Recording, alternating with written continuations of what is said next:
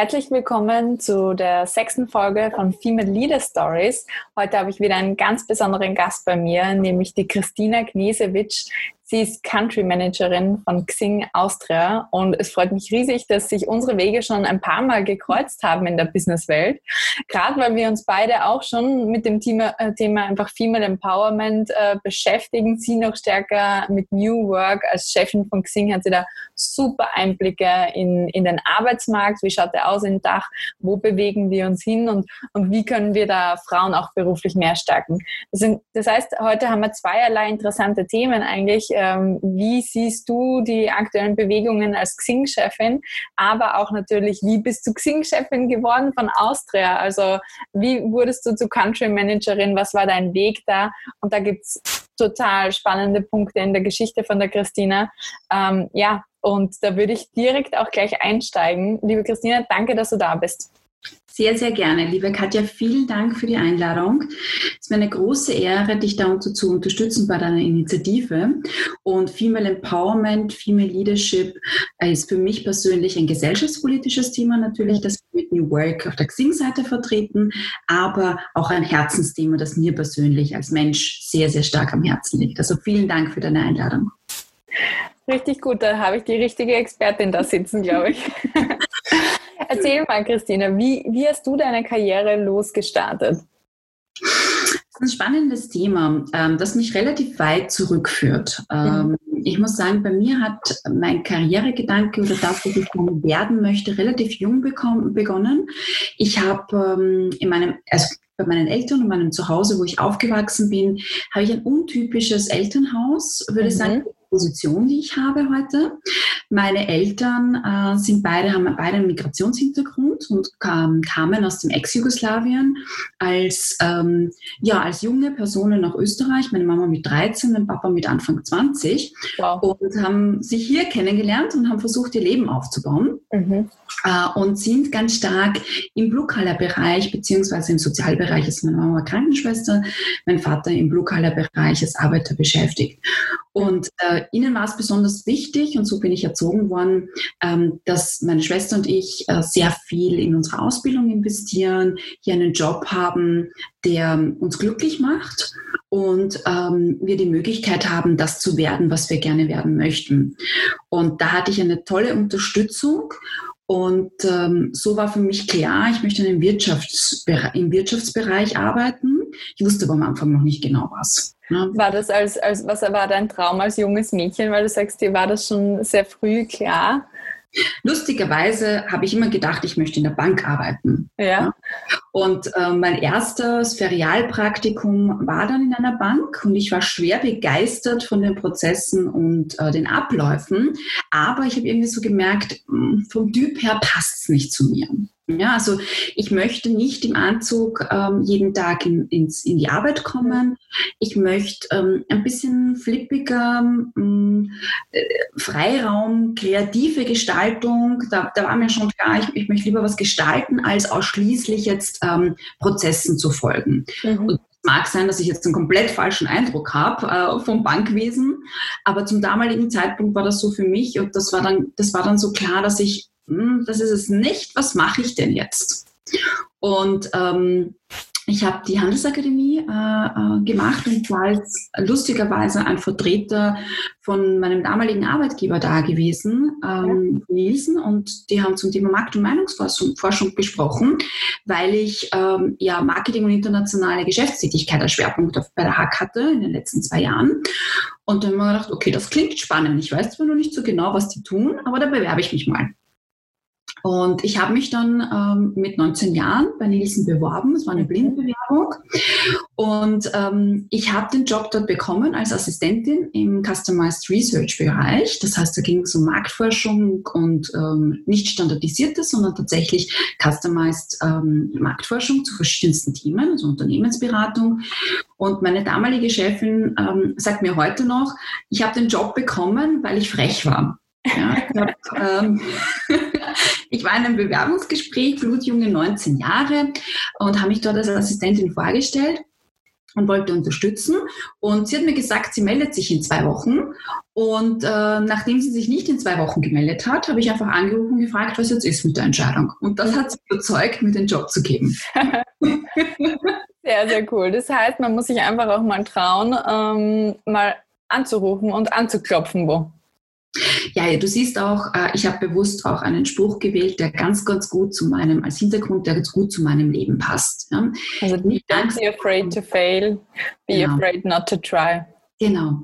Und du weißt es eigentlich letztendlich erst dann, wenn du es probiert hast. Mhm. Ob du es geschafft hast oder nicht. Natürlich muss man sich vorbereiten, aber die meisten Menschen oder vor allem wir Frauen haben oft das Thema, ja, ich muss perfekt sein, ich muss, ich weiß nicht, viele Jahre Berufserfahrung in einem bestimmten Bereich haben. Erst dann habe ich überhaupt das Recht, einen Anspruch zu erheben oder mich zu bewerben oder zu sagen, hier, ich, wäre, ich hätte Interesse daran.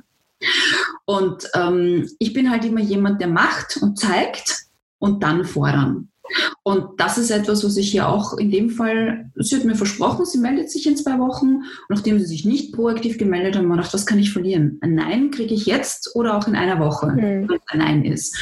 Und ähm, sie hat mir dann eben erzählt, Jahre später zwar, aber doch, dass das der entscheidende Grund war, warum ich diesen Job bekommen habe, obwohl sie sich eigentlich für eine andere Kandidatin schon vorher interessiert hatten und eigentlich ihr zusagen wollten. Und so hat, spannend. Ja, finde ich auch.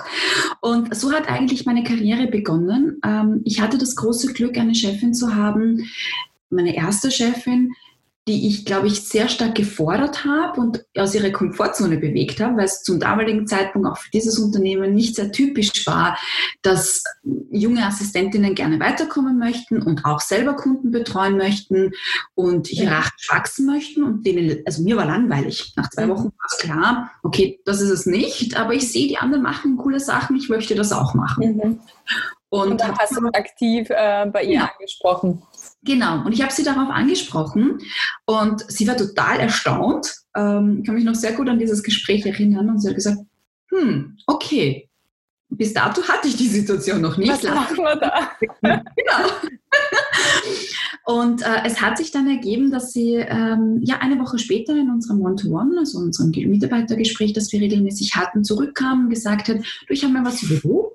Wenn du bereit bist zu investieren, wir sind bereit, in dich zu investieren, dann kommen wir da weiter. Und mhm. im Endeffekt war es ein Universitätslehrgang zum Thema Markt- und Meinungsforschung, um eben hier Statistik-Know-how zu haben, betriebswirtschaftliches Know-how, äh, volkswirtschaftliches, also das, was man als Basisstudium braucht, mhm. um diesen Job auszuführen. Und ähm, sie war noch bereit, dieses Studium zu finanzieren, wenn ich mich eben verpflichte, da zu bleiben. Und meine Aussage damals war schon, mir darf nicht langweilig werden. Wenn man nicht langweilig wird, dann bleibe ich. Mhm. Hat dann auch bei Nielsen so resultiert, dass ich ähm, alle eineinhalb bis zwei Jahre mein Jobprofil gewechselt habe und relativ schnell, ja, mit Anfang 20 meine ersten Accounts und dann später Key-Accounts in Österreich übernehmen durfte und so an meine Herausforderungen gewachsen bin. Genau. Ja. Also total cool. Also dadurch ganz am Anfang schon von deiner Karriere hast du gesagt, okay, ähm, ich probiere es einfach und mehr als ein Nein kann ich nicht ähm, kriegen, das kriege ich so oder so. Also wenn ich es nicht probiere, dann ist es automatisch ein Nein und bist so eigentlich schnell vorangekommen und hast das erreicht, was du wolltest, dass dir nie langweilig wird, dass du hierarchisch aufsteigen kannst und auch eine Mentorin auch gewonnen hast in deiner ehemaligen Chefin. Absolut. Und das war, ich muss sagen, das ist etwas, was wirklich wichtig ist, auch Menschen zu haben, die einen begleiten und unterstützen. Aber das geht nur, wenn man selber auch weiß, was man möchte. Mhm.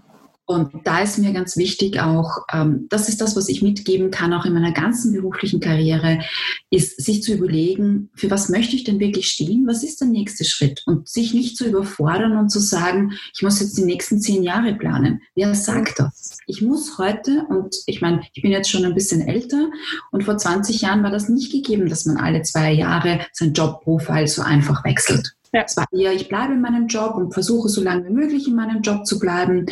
Ähm, aber es gibt Mittel und Wege und man muss darüber einfach diskutieren und sich anschauen, welche Möglichkeiten habe ich und was ist mein Horizont für die nächsten ein bis zwei Jahre, von mir aus auch fünf Jahre. Und wo möchte ich hin und was brauche ich dazu? Mhm. Also sich nicht den Druck zu machen, einfach zu langfristig zu planen, sondern einfach mal schauen, was, was tut mir jetzt gut und wo ist der nächste Schritt, immer den nächsten Schritt einfach auch genau. anziehen. Genau.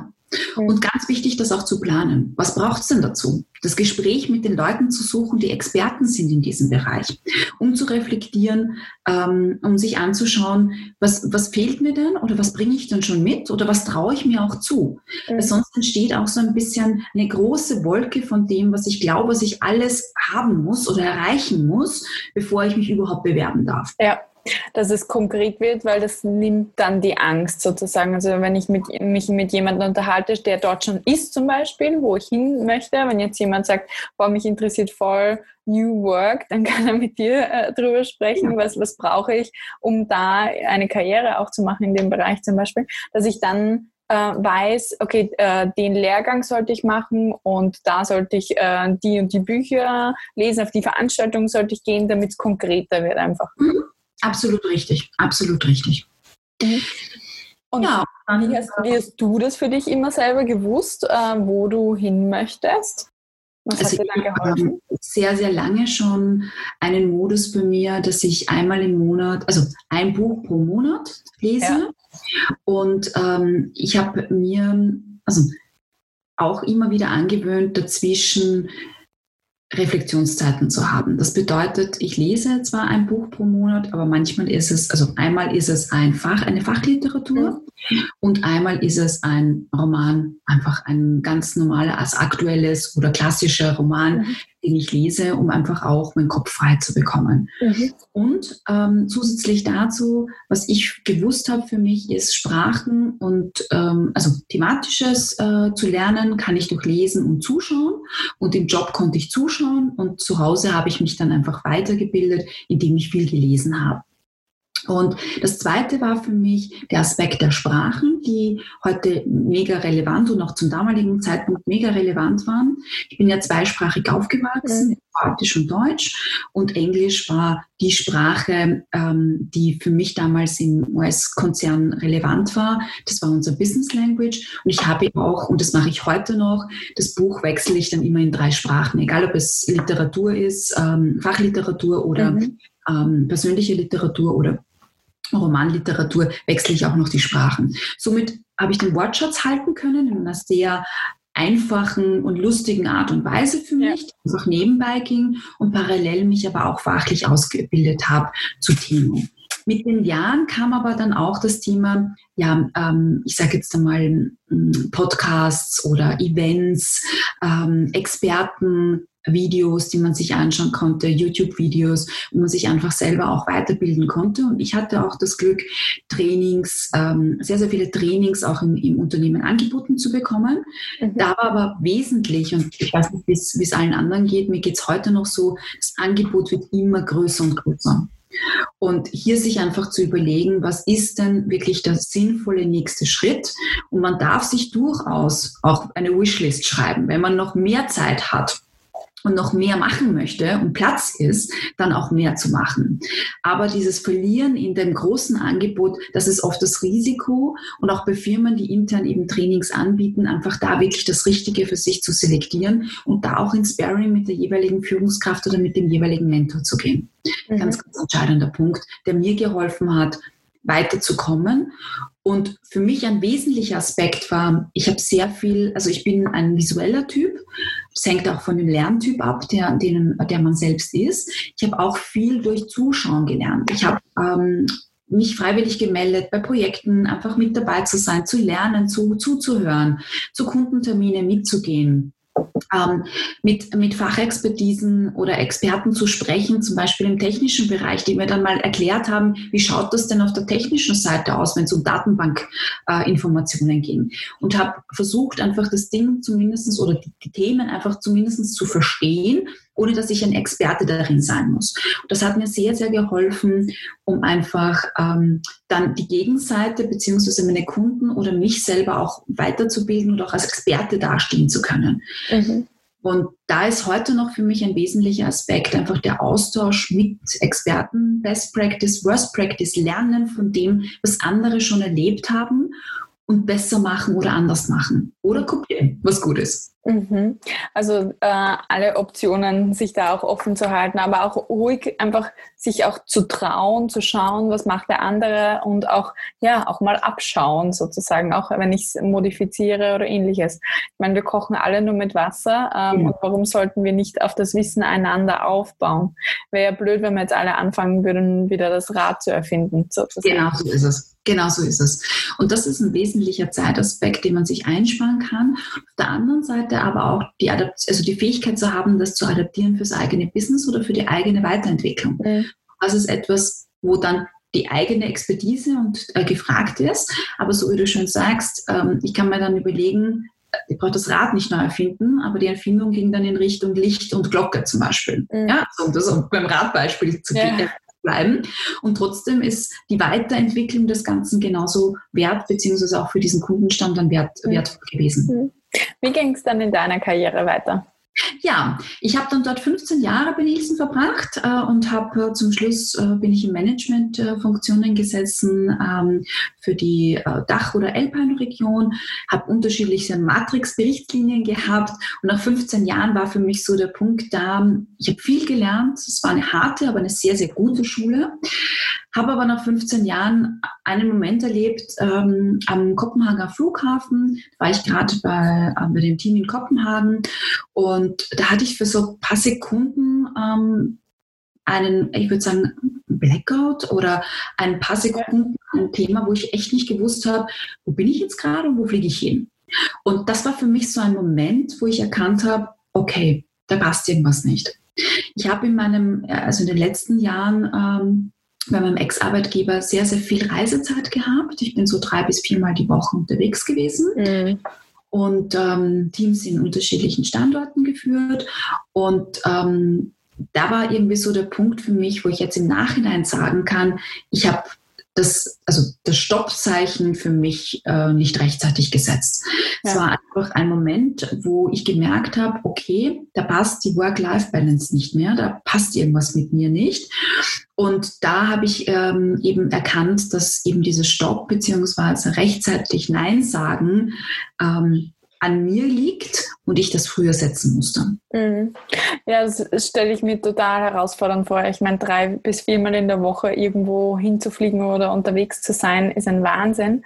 Aber gleichzeitig ist es trotzdem gut, dass du es dann gesehen hast und gesagt, okay, äh, ich nehme das Signal wahr und ich mache jetzt etwas dagegen. Genau. dafür.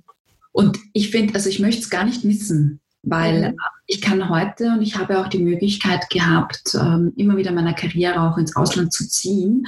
Und es ist schön, ich wollte das immer mal als junger Mensch und ich habe sehr, sehr viel Reisen ähm, beruflich kombinieren können mit privat mit privaten mhm. äh, Aufenthalten, habe viel von dieser Welt gesehen äh, und weiß aber jetzt auch, ich habe mich auch entschieden, in Österreich zu bleiben und meinen Lebensmittelpunkt in mhm. Österreich zu lassen. Aber auch mit, mit so, also ich vergleiche es auch oft im Freundeskreis oder auch im, im, im beruflichen Kontext von Leuten, die diese Möglichkeit nicht hatten, die immer wieder noch ein bisschen liebäugeln oder ich hatte nicht und ich konnte nicht. Mhm. Ich kann ganz ehrlich sagen, ich habe die Möglichkeit gehabt, ich habe viel gesehen, ich habe mich ganz bewusst auch äh, für mein Leben hier in Österreich entschieden. Mhm. Und äh, das ist auch etwas, was toll ist und was, was, ich, also was ich gar nicht missen möchte. Mhm. Aber, so wie du sagst, es war früher notwendig, da Stopp zu sagen und ich hätte diese Entscheidung auch schon vorher treffen können. Jetzt mit den Fähigkeiten, die du jetzt hast oder auch mit dieser Wahrnehmung, ähm, wie, wie kann man das sehen, selber als betroffene Person? Also für mich persönlich, es gibt, jeder kennt sich, wenn er sich zuhört, kennt er sich gut. Mhm.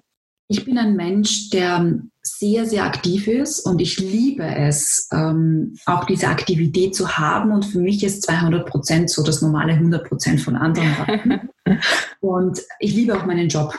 Und ich merke, wenn ich nicht mehr gut bin, nicht mehr kreativ bin, mhm. äh, mir Dinge, ich bin sehr schnell auch im Denken, das kommt auch von der Unternehmensberatung, da bin ich es gewohnt oder auch trainiert worden oder gecoacht worden, relativ schnell Entscheidungen zu treffen. Und ich persönlich merke es an mir, wenn ich langsam werde. Mhm. Es fällt vielleicht anderen gar nicht auf, das kriege ich immer wieder gespiegelt. Oder wenn ich eben kreative, nicht mehr diesen kreativen Fluss habe, in der Früh nicht motiviert aufstehe das ist etwas, wo ich merke, oh, okay, das ist ein Punkt, wo ich jetzt einfach wieder Zeit für mich brauche mhm. und Reflexionszeit einfach wirklich in die Natur zu gehen. Wasser ist für mich ein ganz, ganz wesentlicher Aspekt und auch die Natur, Vogelgezwitscher zu hören, Ruhe zu haben und diesen Ausgleich zu genießen. Ah, das klingt jetzt so herrlich. ich hoffe, schlafen nicht alle ein. Naja, es ist Wasser, Vogelgezwitscher, Natur. Ich, ich sehe uns schon am Pool. Genau, am Pool oder Meeresrauschen, das sind meine beiden ähm, wirklich Wohlfühloasen, wo mhm. ich sage, ich brauche das. Ich habe einen sehr, sehr stressigen Berufsalltag, den ich bewusst auch so möchte und auch mein Privatleben sehr aktiv gestaltet. Mhm. Und dann für mich persönlich, wenn ich sage jetzt äh, neben meinem Privatleben und meinem Berufsleben, das heißt, wenn es um Christina-Zeit geht und meine eigene Quality Time, versuche ich da ganz auch bewusst in die Ruhe zu gehen und diesen Ausgleich für mich zu finden, mir diese äh, Regenerationszeit, Reflexionszeit zu gönnen. Mhm. Also jeder kann das im Endeffekt auch wahrnehmen, indem er sich selber mehr Ruhe oder mehr Zeit auch gibt, sich selber wahrzunehmen und reinzuhören. Genau, weil das ist ein wesentlicher, wesentlicher Punkt. Es kann sein, dass für manche Leute einfach Laufen, Sport, ähm, mhm. Action der Ausgleich ist. Ja? Die Frage ist, wie gestaltet oder wie ist, das, wie ist das Leben auf der anderen Seite? Was tut einem gut und was sind so seine ähm, was sind, was sind die Mittel und Wege, um seine Reserven zu tanken? Und ähm, da habe ich auch einiges ausprobiert. Also ich bin zum Beispiel eher auf der sportlichen ähm, Achse beim Yoga und beim Pilates, etwas, was mhm. kräftigend, aber ruhiger ist und nicht im Boxen oder Laufen zum mhm. Beispiel. Ja, und da, da gibt es, sind wir Menschen aber ganz, ganz unterschiedlich. Ich glaube, ganz wesentlich ist die Frage, wie du gesagt hast, wie kann ich es erkennen? Und da brauche ich Zeit, um sich mit mir selber zu beschäftigen zu erkennen, was, was es denn ist, was ich brauche. Hm. Ich glaube, da macht man sich auch ein bisschen zu viel Druck, auch so wie man vorher schon gesagt hat, okay, ich muss jetzt meine Karriere auf zehn Jahre planen. Also ich habe ja jetzt schon ähm, den sechsten Talk eigentlich mit dir, mit allen Frauen und die Lene ist auch eine davon, die jetzt gerade zugeschaltet ist. Ähm, keiner hat gesagt, okay, ich, ich plane meine Karriere von vorne bis hinten und, und dann sitze ich hier sozusagen, sondern es ist immer dieser Schritt für Schritt und, und den Druck rausnehmen, weil dann nehme ich auch mehr wahr um mich herum und vielleicht auch mich selber besser. Genau, genau, absolut. Du, und dann war genau für mich auch der Zeitpunkt, eben nach diesen 15 Jahren, sich zu überlegen, was möchte ich denn eigentlich machen? Mhm. Und ähm, ich habe gemerkt, der Schrei nach, mh, mm, oder der Schrei meines kleinen Weltverbesserers in mir war immer größer. und äh, ich habe was gesucht, wo ich auch für diese Welt da draußen einen bleibenden, mh, mm, eine bleibende Veränderung bewirken kann. Mhm. Und ähm, ich bin dann in verschiedensten Bewerbungsprozessen gewesen und für mich war klar, äh, das Thema Xing und New Work und Kununu und ein transparentere Arbeitswelt. Mhm. Das waren die beiden Themen, die mich getriggert haben. Auf der einen Seite thematischer Natur, aber auf der anderen Seite auch inhaltlicher Natur, weil es eine ganz andere Stellenausschreibung war. Ja, also es war ähm, sehr dynamisch und es wurde ein Sales Rockstar gesucht. Und äh, ich habe mir vorgenommen, ich möchte einfach wieder mehr back to the, to the roots, ja, und ich möchte ganz stark eben mit Kunden und interaktiv, äh, interaktiv arbeiten und habe mich äh, damals eben für diese eine Teamleading-Position und mit starkem eigenen Vertriebsfokus beworben. Mhm.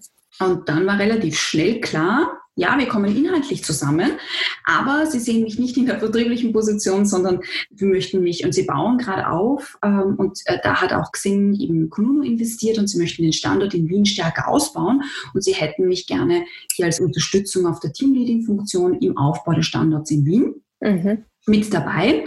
Und äh, ich habe da ähm, relativ früh, also es war Anfang 2015, ähm, mitstarten dürfen. Da hatten wir vom vertrieblichen Xing-Aspekt zwölf Mitarbeiter.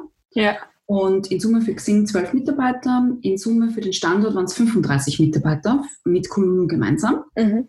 Und wenn wir uns anschauen, die Erfolgsgeschichte jetzt der letzten Jahre, die ich mit begleiten durfte, wir haben mittlerweile in Summe 250 Mitarbeiter in Wien sitzen und mhm. davon 110 ungefähr bei Xing, äh, bei der Marke Xing. Und das in fünf Jahren eigentlich. Das in fünf Jahren, ja. Und das war so ähm, meine Begleitung. Aber auch hier bin ich mir relativ treu geblieben. Ich habe auch hier mittlerweile schon die vierte Position im Hause gesehen, ähm, habe hier auch gewechselt, wenn wir uns anschauen, fünf Jahre, vier Jobs. Ähm, mhm weil ich die Herausforderung liebe und ähm, ich möchte etwas bewegen, ich möchte etwas gestalten. Ich bin, ich kann exekutieren, das heißt, sagen wir, prozessgetrieben Dinge ähm, abzuarbeiten, beziehungsweise ja. auch ähm, eine gewisse Routine in, den Alltag, in, in dem Alltag dabei zu haben. Aber mein Herz brennt für Gestaltung. Und äh, da habe ich jetzt vom April 2019, genau ungefähr eineinhalb Jahre her, die Position des, der Country Managerin für Xing in Österreich angenommen. Und wie gestaltest du da jetzt als Country Managerin? Wo, wo sind deine äh, Visionen für, für den Standort? Wo mhm. geht es dahin? Wenn wir uns anschauen, wir sind als ähm, deutsches Unternehmen natürlich eine sind wir auf den Dachmarkt fokussiert. Das ist unser strategischer Hintergrund. Mit dem deutschen Sitz haben wir eine sehr, sehr gute Reputation und Awareness-Aufbau der Marke in Deutschland. Ja. Und meine Aufgabe ist es, diese Markenrelevanz und Awareness mit nach Österreich zu ziehen und hier auch den lokalen Fokus. Und wir sind eine lokale Brand, die für den lokalen Markt verantwortlich ist mhm. und den lokalen Markt unterstützt, umzusetzen. Und da gibt es ganz viele verschiedene Aspekte, die dazu äh, gehören, von PR über Marketing, Brand-Marketing, unserem Vertriebsteam, unserem Betreuungsteam von Kunden, Bestandskunden, Neukundenakquise, die hier zusammenlaufen und den Markt in Österreich ähm, aktiv oder aktiv gestalten oder aktivieren. Ja, das mhm. ist auf der einen Seite natürlich immer unsere, unser Netzwerk und unsere Mitglieder und auf der anderen Seite natürlich auf der B2B-Seite unsere Kunden, die Produkte beziehen von uns. Und dieses also allein schon diese Perspektive und diese Tätigkeit in die verschiedensten Richtungen ist das, was mir mega viel Spaß macht, weil ich sowohl die B2C wie auch die B2B-Perspektive habe. Mhm. Und auf der anderen Seite ähm, hier äh, auch verschiedenste Marken und aus unserer New Work SE-Familie äh, hier in Österreich vertreten darf und unterstützen darf, die Marktpositionierung. Und ähm, es ist in, in meinem Job auch Partnerships, ähm, also Partnerschaften in Österreich aufzubauen, neben der Vertretung äh, Face to the Market zu sein und ein Team zu führen. Und du siehst, es würde jetzt viel klingen für jemanden oder vielleicht klingt es für manche Kollegen und Kolleginnen da draußen viel. Mhm. Ich brauche das. Für mich, ja. ich blühe genau da auf, weil es eben nicht tagtäglich äh, der gleiche Job ist, weil es sehr, sehr viel am Markt und an den Marktveränderungen zu tun gibt. Und wenn wir uns alleine die letzten drei Wochen mit der Corona-Krise, drei Wochen, Entschuldige, drei Monate mit der Corona-Krise anschauen und den Veränderungen, hat es sehr, sehr viel Impact auf den Markt natürlich gehabt. Aber auch ohne dem gäbe es genug zu tun, um hier die österreichische Wirtschaft zu unterstützen und die Unternehmer da draußen hinsichtlich Digitalisierung, Innovation, New Work, mhm. ähm, ja, ihnen zu helfen, würde ich sagen. Da tauchen gleich zwei Fragen bei mir auf. Einerseits ja. interessiert es mich, wie bist du persönlich als Führungskraft? Wie würdest du deinen Stil beschreiben? Wie führst du da dein Team durch, durch all diese Challenges und auch ganz unterschiedliche Menschen, kann ich mir vorstellen. Mhm. Das jetzt sehr viele unterschiedliche Bereiche, auch die du verantwortest. Und da arbeiten sehr viele unterschiedliche Menschen. Wie gehst du auf die ein? Äh, einerseits und zweitens vielleicht ähm, gibst du uns auch mal einen kurzen Überblick, wie hast du es denn gesehen, die Corona-Krise? Was tat sich da am Arbeitsmarkt? Was ist positiv, was ist negativ? Wo müssen wir aufpassen? Mhm. Also wie führe ich? Ähm, für mich ist es ganz spannend, da ich in dieser Rolle, in der ich jetzt bin, sehr viele Führungs- ähm, Optionen vereinen. Das eine ist eine Matrix-Organisation. Das heißt, da hast du auch Lateral Leadership oder fachliche Führung, nicht nur disziplinarische Führung. Und auf der anderen Seite disziplinarische Führung, das heißt disziplinarische Berichtslinien. Mhm. Hier kriegt man, jetzt würden manche ähm, auch sagen, dass man das nicht unter einen Hut kriegen kann. Für mich persönlich ist es ein wesentlicher Aspekt. Ich habe äh, drei Grundprinzipien. Das eine ist, die Menschen über die Sache zu führen und nicht über Hierarchie.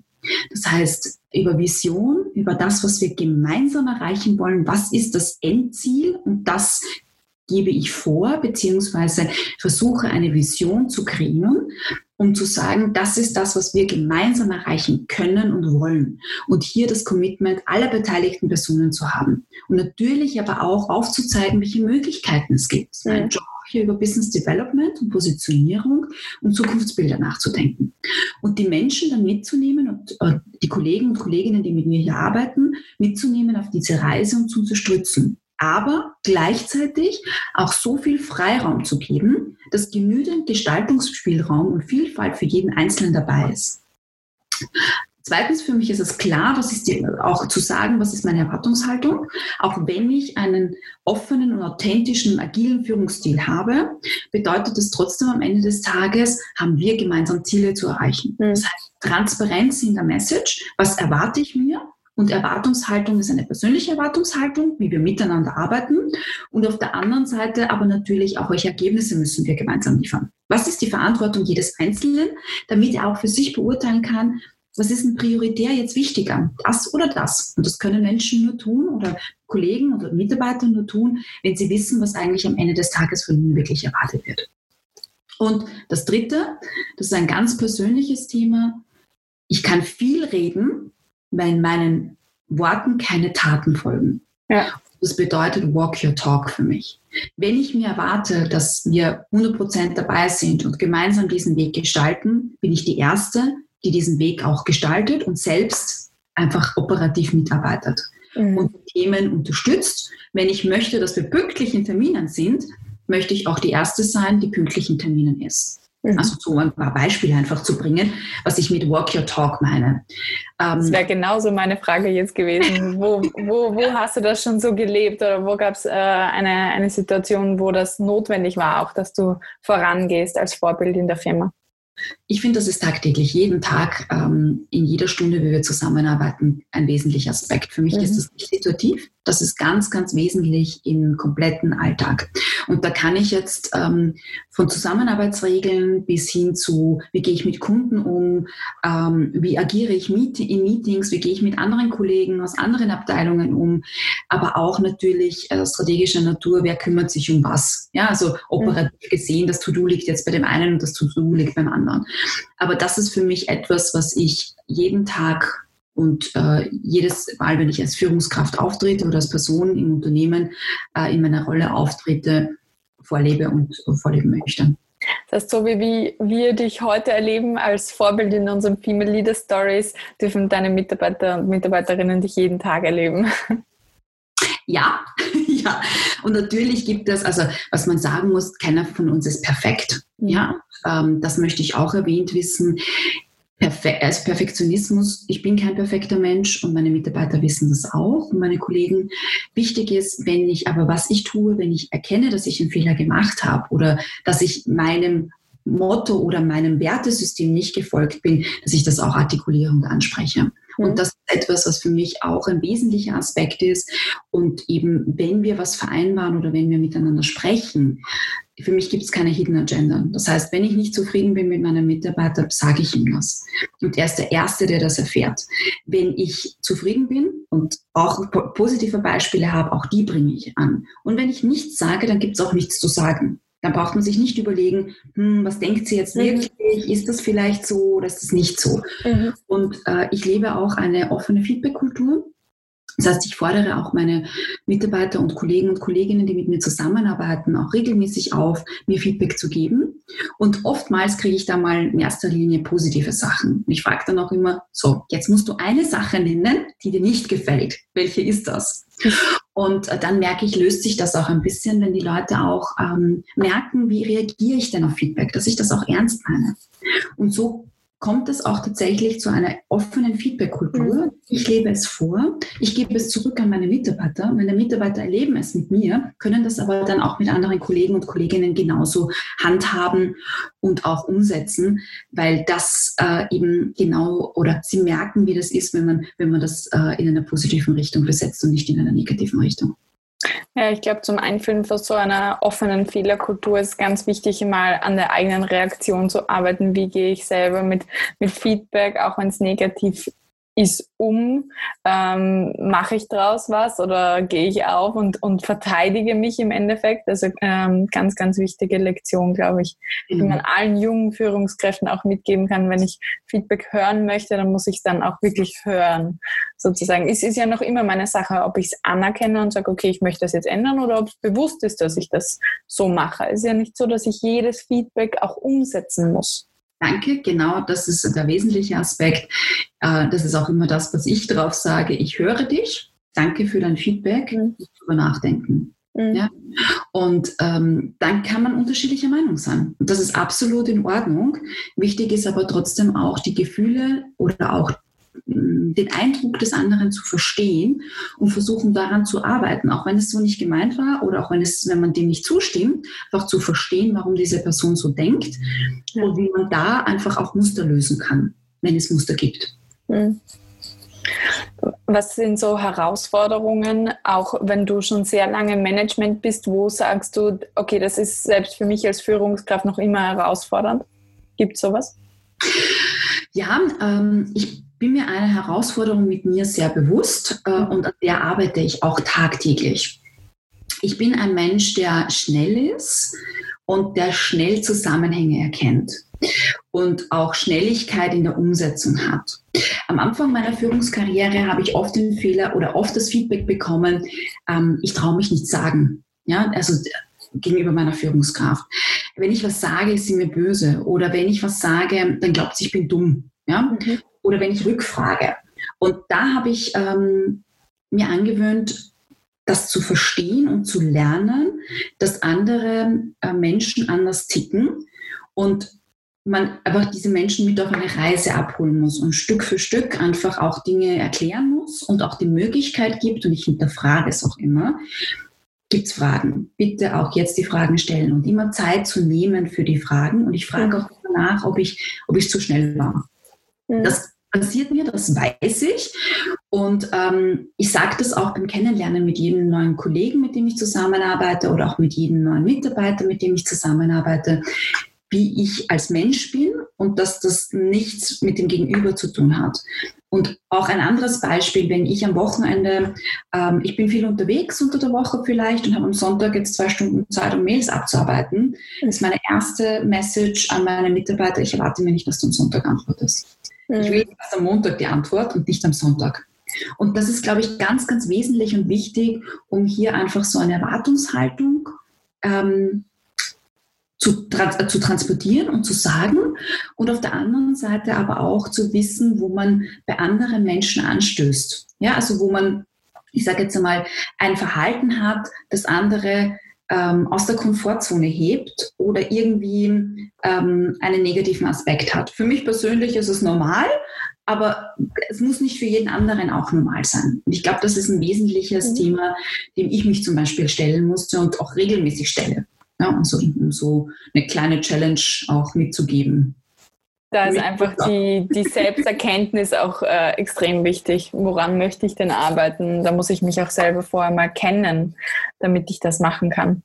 Genau, also Selbsterkenntnis ist das richtige Stichwort. Ähm, und äh, für mich ist auch, es gibt, jeder von uns hat Stärken und jeder von uns hat seine Herausforderungen. Mhm. Und das ist mein Herausforderungsfeld als Führungskraft. und für mich persönlich gibt es auch noch ein zweites Herausforderungsfeld und das ist Work-Life-Balance. Mhm. Und ähm, das kommt eben aus der Phase für mich auch, wo ich den Punkt übersehen habe. Mhm. Und ich habe auch sehr, sehr viel im Thema Coaching, also mit Coaching investiert oder ins Coaching investiert, um auch für mich Mechanismen zu finden, um zu erkennen, wo gibt es denn Punkte, wo ich mich verbessern möchte und muss und will. Mhm. Und äh, wie kann ich das tun? Und das sind so Elemente in meinem Leben, ähm, die ich mir auch regelmäßig weiterhin gönne. Und ich sage auch bewusst gönne, weil es nur eine Quality-Zeit für mich ist. Ich schaue auf mich und mein Leben und aus, schaffe es aus einer Vogelperspektive, Themen zu betrachten, Emotionen rauszunehmen und Dinge dann zu lösen. Und ich kann aus eigener Erfahrung erzählen, das dauert, bis man das kann. Ja? ja. Und dazu braucht man auch Unterstützung. Und da gibt es tolle Coaches, ähm, die einem bei den Schwierigkeiten im beruflichen oder persönlichen Leben helfen können. und ähm, hier den Spiegel vorhalten und helfen einfach die Emotion rauszunehmen und zu sagen, okay, verstanden, aber what next? Ja, und wie gehst du dann auch tagtäglich mit dem Thema um? Weil irgendwie hat so, also ich hatte immer am Anfang die Erwartungshaltung, ja, das geht schon irgendwie weg. Ja, mit der Erfahrung geht das schon weg. Nein, es gibt Themen, die gehen nicht weg. Und die mhm. bleiben einem. Und ähm, man muss lernen, damit umzugehen. Das ist kein Fehler und das ist auch kein Makel, den man hat. Es sind wie bei jedem Stärken und Herausforderungen und die den Herausforderungen sich zu stellen und dann zu lernen, damit umzugehen. Das ist für mich meine ja. Erkenntnis. Wir alle haben Verhalten, was uns irgendwann einmal dienlich war, vielleicht äh, jetzt aber vielleicht nicht mehr so sehr in der aktuellen Situation, wo wir uns bewegen. Und dann geht es einfach um eine Neubewertung und neue Verhalten einlernen, das vielleicht eher zum Ziel führt, wo wir gerade hinwollen. Aber diese Erkenntnis ist eben super wichtig und finde ich auch gut, dass du dich von einem Coach da begleiten lässt. Ähm, ich kann das ja selber als Coach nur unterstützen, sich auch der Begleitung und Unterstützung zu holen, weil es manchmal einfach viel schneller geht. Also die, die wie soll man sagen, die Tränen und die Verzweiflung, die du da selber manchmal vielleicht hast, die, die kannst du dir auch sparen. Absolut. Und äh, für mich ist auch ähm, ein wesentlicher Aspekt auch auch Coaches ändern sich. Also mhm. ich sage jetzt mal, in meinem Leben hatte ich auch unterschiedliche Coaches, ja. unterschiedliche Herausforderungen. Und ich glaube, da ist es auch ganz wesentlich, sich anzuschauen, welche Problemstellung habe ich und mit wem möchte ich daran arbeiten. Mhm. Und dann gibt es irgendwo einen Punkt, den man vielleicht erreicht und man sagt, okay, Haken an das Thema verstanden, nächstes Thema. Ist es der richtige Coach oder brauche ich einen anderen? Ja. Oder brauche ich auch bewussten Perspektivenwechsel? Ja. Und ähm, daher, also ein wesentlicher Milestone in meinem beruflichen, aber auch in meinem privaten Leben geworden, ähm, um auch mir bewusst dafür Zeit zu nehmen und äh, diese Dinge nicht irgendwie in Vergessenheit zu geraten. Also dass mhm. es auch wirklich Zeit sich einplant dafür. Und die Regelmäßigkeit hängt davon ab. Also ich mache es jetzt einmal im Quartal, ähm, mein, mein Coaching, und habe es aber schon öfters und auch weniger oft gemacht. Ja, also das, glaube ich, ist auch ein ganz wichtiger Aspekt, ähm, den man für sich finden muss. Und Was Anfang, halt gut tut, ja. Genau. Mhm. Und am Anfang beraten lassen. Jetzt um zurückzukommen zur zweiten Frage, mich interessiert natürlich auch äh, voll dein Überblick über den Arbeitsmarkt. Was hat sich jetzt bei Corona getan? Und vielleicht kannst du auch so ein bisschen mehr auf die Situation von berufstätigen Frauen eingehen. Wie ist, wie ist da der Arbeitsmarkt und, und welche Tipps hast du vielleicht auch? Sehr gerne. Ja, was hat sich getan? Ich glaube, jedem von uns ähm, ist die Tragweite der Pandemie klar und ähm, die gesundheitlichen Aspekte. Ich denke mal, spannend ist sich anzuschauen. Wir haben ganz verschiedenste Szenarien von den Zukunftsforschern gehört. Und es gibt mhm. ähm, das eine Szenario Back to Old Normal. Ich glaube, da sind wir jetzt, haben wir alle schon einen Haken dran, dass wir verstanden haben, dass es nicht Back to Old Normal geht, sondern ähm, eine andere Version braucht. Und da gibt es zwei Zukunftsszenarien, die sich ähm, ja, die irgendwie so ein bisschen medial auch begleitet werden. Und das eine ist, ähm, ja, die Welt geht den Bach runter. Wir haben eine, Wirtschafts-, äh, eine Wirtschaftskrise, ähm, die es so nicht mehr, äh, so lang, die, die es nicht mehr gab seit dem Zweiten Weltkrieg. Mhm. Und alles ist schlecht. Ja, ich mache es spitz und bewusst. Ihr merkt auch, ähm, wo, oder du merkst auch, Katja, in welche Richtung äh, meine äh, Tendenz geht. Und die dritte äh, Theorie ist ähm, Back to New Normal. Und ich bin ein hundertprozentiger Befürworter dieser ähm, Vision. Was heißt es für mich, was wir erlebt haben in den Wochen und Monaten? Wir haben eigentlich Österreich binnen weniger Tage digital aufgestellt. Mhm. Und ich sage bewusst auch digital aufgestellt, weil das Thema Remote-Arbeitsplatz von zu Hause aus arbeiten in vielen Unternehmen und Berufen undenkbar war und gerade in Zeiten der Krise jetzt einfach gezeigt hat, hm, es geht doch. Ja? Viele Aspekte, die man vorher gesehen hat, wie das schafft man nie, das geht nicht, ähm, haben sich verändert und man hat erkannt, dass es sehr, sehr viele Beispiele gibt, wo man doch was verändern kann und wo man die Digitalisierung unterstützen lassen kann. Wie schnell das gegangen ist, oder? Ja, Barrieren abzubauen. Ja, und wenn wir uns anschauen, auch ähm, das Bundesministerium für Digitalisierung ja auch einen spannenden Job gemacht hat, wo Projekte da waren, die bis 2040, 2020 gingen, die mhm. jetzt auch schneller absolviert werden allein äh, um Margarete Schramböck, das Digital Team Austria, wo wir mhm. auch mitgemacht haben, von der Xing-Seite, was da binnen weniger Tagen und Wochen auf die Beine gestellt worden ist. Nämlich, dass wir für unsere KMUs in Österreich Breitbandinternet an, äh, anbieten, dass wir digitale Service-Dienstleistungen äh, anbieten und ähm, hier die Unterstützung für die Unternehmen in Österreich geliefert worden sind. Und das Projekt, und das finde ich sehr schön, weil das war etwas, was, was ich ein bisschen Sorge hatte, wenn es jetzt wieder normaler wird, dass mhm. alles aufhört. Ja, dass wir versuchen, irgendwie so zurück zum, zum alten Zustand zu gehen von der, von der Unternehmensseite. Was nicht passiert, und das finde ich sehr schön, Diskussion läuft. Was ist gut gelaufen? Ja. Was können wir uns mitnehmen? Und was ist weniger gut gelaufen? Was müssen wir ändern für die Zukunft, um, um eben hier auch produktiv aufgestellt zu sein? Ja, jetzt ist unsere Erfahrung noch ganz frisch. Die müssen wir jetzt ähm, einfach genau. einsammeln von Mitarbeitern, von ähm, Arbeitsmarktplayern und, und, und. Wo, genau. wo wollen wir hin? Ja? Genau. Und wenn wir uns dann anschauen von der ähm, Arbeitnehmerseite, das heißt vom Bewerbermarkt, wir haben in Österreich keinen Einbruch gesehen. Wenn mhm. wir uns im Netzwerk uns anschauen, haben wir sogar mehr Jobs ausgeschrieben als im Vergleichszeitraum im letzten Jahr. Mhm. Wir sehen, dass Fachkräfte weiterhin gesucht werden. Ähm, und ähm, es gibt natürlich, und das ist nicht wegzuargumentieren, am Arbeitsmarkt eine sehr, sehr hohe Arbeitslosenzahl. Es gibt eine sehr hohe Anzahl an Kurzarbeit, die Gott sei Dank jetzt auch sukzessiv zurückgeht. Aber was wir auch sehen, es sind bestimmte Branchen davon betroffen. Es ist sehr stark die Gastronomie und die Tourismusbranche betroffen und es ist sehr stark die Bauindustrie betroffen gewesen das sind auch Branchen, die nicht typisch auf Xing vertreten sind. Mhm. Ja, das muss man auch dazu sagen. Wenn wir uns aber anschauen, was wird weiterhin gesucht? Es werden digitale Experten, Digital Sales Experts, Digital Marketing Experts gesucht. Es wird Vertrieb gesucht, es wird PR gesucht, es wird E-Commerce-Spezialisten mhm. gesucht, es werden Engineers und Entwickler gesucht, es werden Führungskräfte gesucht, die Agile Leadership oder Remote Leadership verstehen. Ja. Also die führen ohne Kontrolle bzw. führen auf Distanz schaffen. Was wir hier sehen, ist einfach eine Verschiebung. Also es gibt bei allem Gewinner und Verlierer, wie bei jeder Krise. Aber der Arbeitsmarkt ist nicht tot. Ja, das möchte ich ganz klar als Message mitgeben.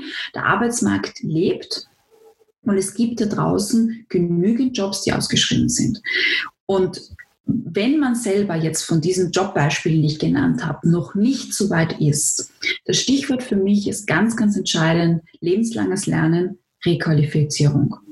Und wir haben eine Zeit aktuell, die es sehr, sehr einfach und gut ermöglicht, sich auch selber in diesen Bereichen weiterzuentwickeln und weiterzubilden, wenn man diese Expertise noch nicht mitbringt. Schauen wir uns an die ganzen Multi-Open Online-Courses, die angeboten werden, ja, wo man sich selber äh, ein Zertifikat mit Online-Kursen ähm, beschaffen kann in verschiedensten Bereichen. Trainings, die angeboten werden online, Coachings, die angeboten ja. werden online, Ausbildungsmöglichkeiten, die online angeboten werden. Das heißt, auch das ist etwas, was ich sehr, sehr schön finde von der Entwicklung her.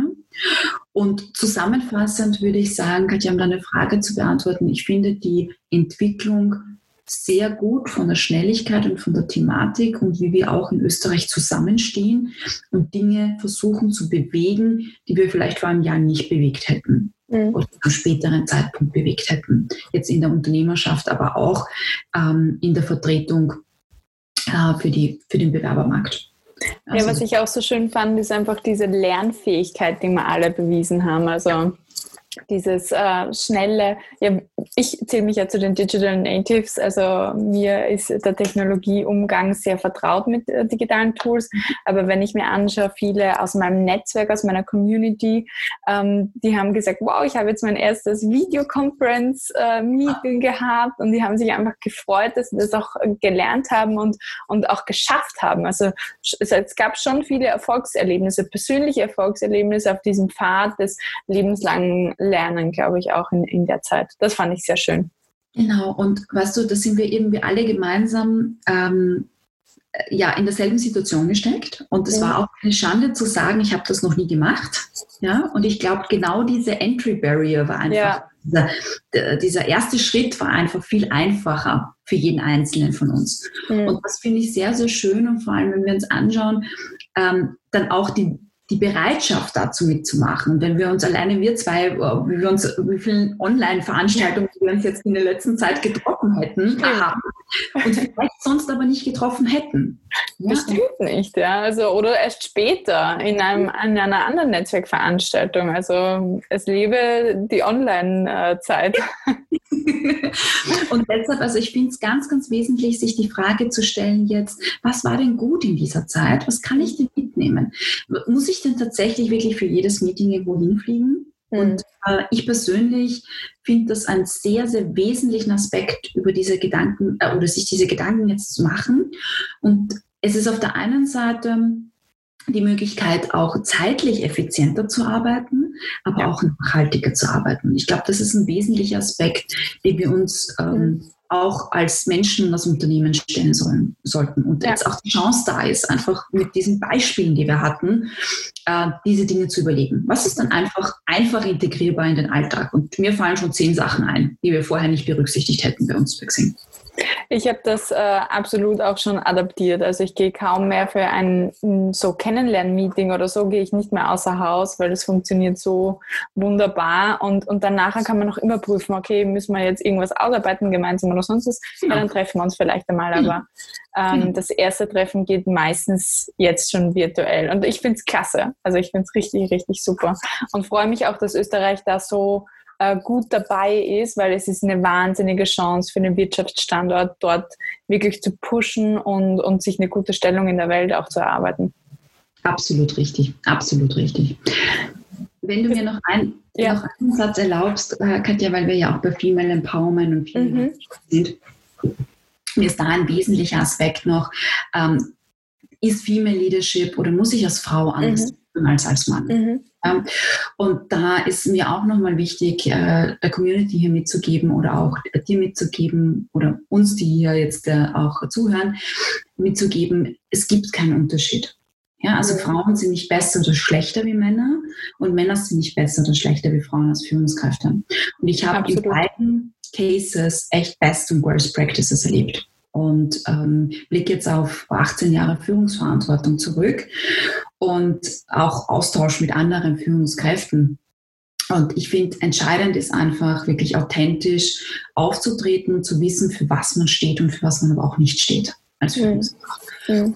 wenn man sich da klar ist, fällt es den Mitarbeitern und auch den Kollegen oder Kolleginnen, mit denen man zusammenarbeitet, deutlich leichter. Ja, ich glaube, das ist ein, ein super wesentlicher Punkt. Was ist für mich ein authentischer Führungsstil und wie lebe ich den? Und ähm, dazu einfach zu stehen. Ja? Ich glaube, das ist die größte Herausforderung und die Herausforderung, die, auch, die ich auch regelmäßig bei Klientinnen sehe, weil sie so viele Vorstellungen davon haben, wie man als Führungskraft sein muss, sozusagen, und, und dann äh, sich denken, dem Bild auch nicht gerecht zu werden. Und da einfach ähm, das Bewusstsein dafür zu kriegen, dass ich am erfolgreichsten bin, wenn ich ich selber bin, ist ein wahnsinniger Durchbruch und dann den Mut zu fassen, es zu sein. Super Closing Words, würde ich sagen, oder? Ja, ich würde auch sagen, das ist etwas, was wir schön mitgeben äh, können. Und dann sage ich herzlichen Dank, Christina, für den tollen Einblick in deine Karriere, was du da nicht alles schon gemacht hast und, und vor allem diese Abwechslung, die du da auch drinnen hattest, aber gleichzeitig Kontinuität durch dich als Person, durch deine Visionen und durch deinen Fokus. Es ist äh, eine wahnsinnig spannende Kombination und ich glaube auch sehr schön zu hören für viele, dass man keinen Zehn-Jahres-Karriereplan braucht, um Country Managerin zu werden. man kommt auch Schritt für Schritt dorthin. Absolut richtig. Vielen Dank, liebe Katja, für die Einladung. Hat mega Spaß gemacht. Ich hoffe, es hat ein paar Insights gebracht, spannende Insights aus, aus, meinem, aus meinem Background. Danke. Absolut. Vielen Dank, Christina. Sharing is caring. Kennst du jemanden, der diese Karrierestory unbedingt hören muss? Dann teile jetzt gleich den Female Leader Stories Podcast mit ihr oder ihm.